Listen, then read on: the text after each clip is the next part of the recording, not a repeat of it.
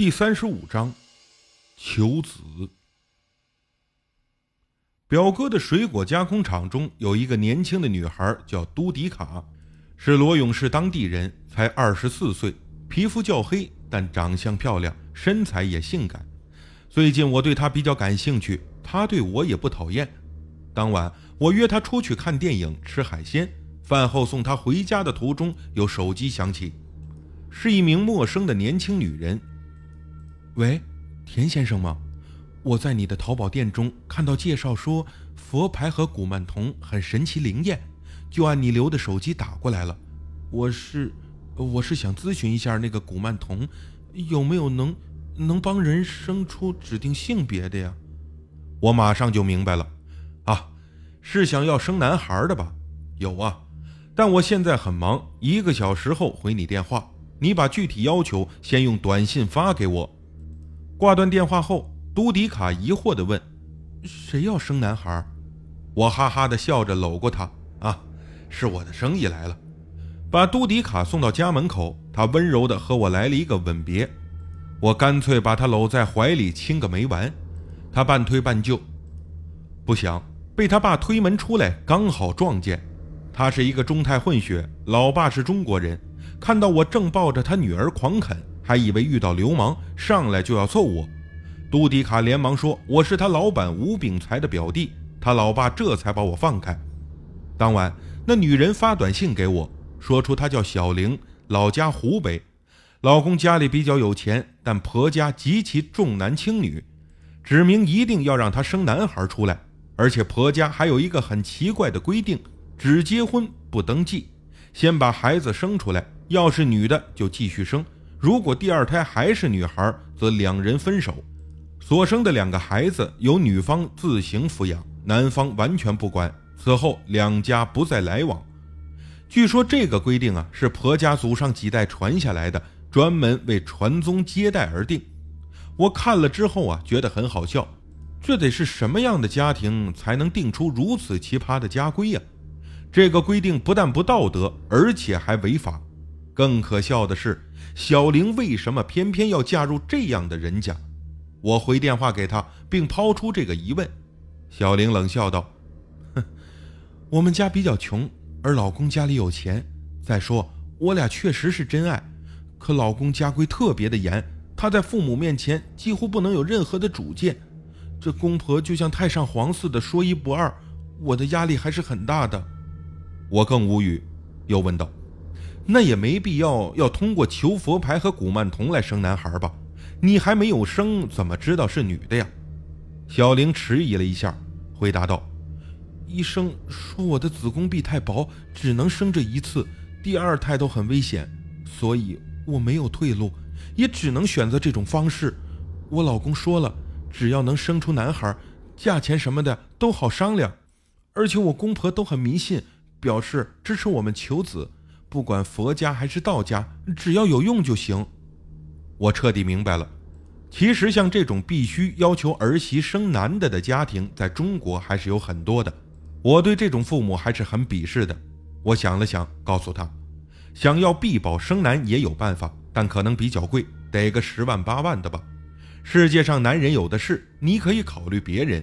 这种婚姻不会长久。我故意来了一个狮子大开口，想让他知难而退。没想到他立刻说行，可是怎么保证有效果呢？我说呀，可以先付一半的钱，到时候生出男孩再给余下的。其实五万块钱足够弄一个古曼或者谐音牌了。就算到时候他赖账不给我也不吃亏。小玲同意了。挂断电话后，我想再去找方刚，可刚弄丢了他的宝贝毒油，不知道这哥们儿还会不会帮忙。但我想啊。这生气归生气，他钱总是得赚的。于是啊，硬着头皮给他打了电话。接通后，我把来意说明，他不正面回答，却张嘴就问：“五毒油的原料你凑齐了吗？”我无奈地笑了笑：“这哪有那么快呀？这才两天，现在有生意做，先赚钱再说，行不？”方刚怒冲冲地说：“没门！”你自己去制作古曼给人家吧。说完就挂了。这回啊，我才相信方刚是真生气了。像他这种对钱看得比亲爹还重要的人，居然都不愿意再和我做生意。五毒油就这么重要？我正在为难的时候，手机短信响了，一看是方刚发来的。什么生意？事主出什么价？看完短信，我差点把刚喝进嘴里的水给喷出来。心想：大哥，你能不能别这么幽默呀？我回短信说了大概意思，报出两万人民币的价钱。半小时后，他回复了，说最低三万，先付钱，而且还要等几天。制作古曼的原料不太好找，我让他尽快。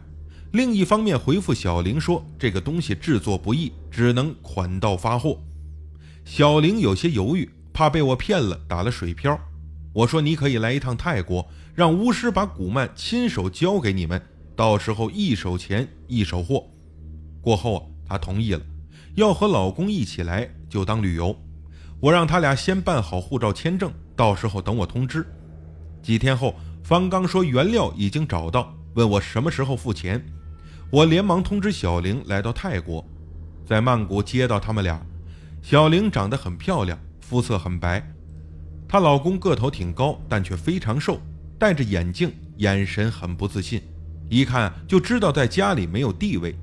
小玲对我说：“我老公姓李，今年二十五，也不知道该叫你哥还是弟弟。”我笑着说：“我是你俩的哥。”小李诚恳地握住我的手，连说客气话，语气特别的谦卑，这让我感到很不舒服。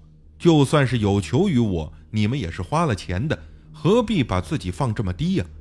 当初大志来找我的时候，虽然说话也很客气，但也没这么低三下四。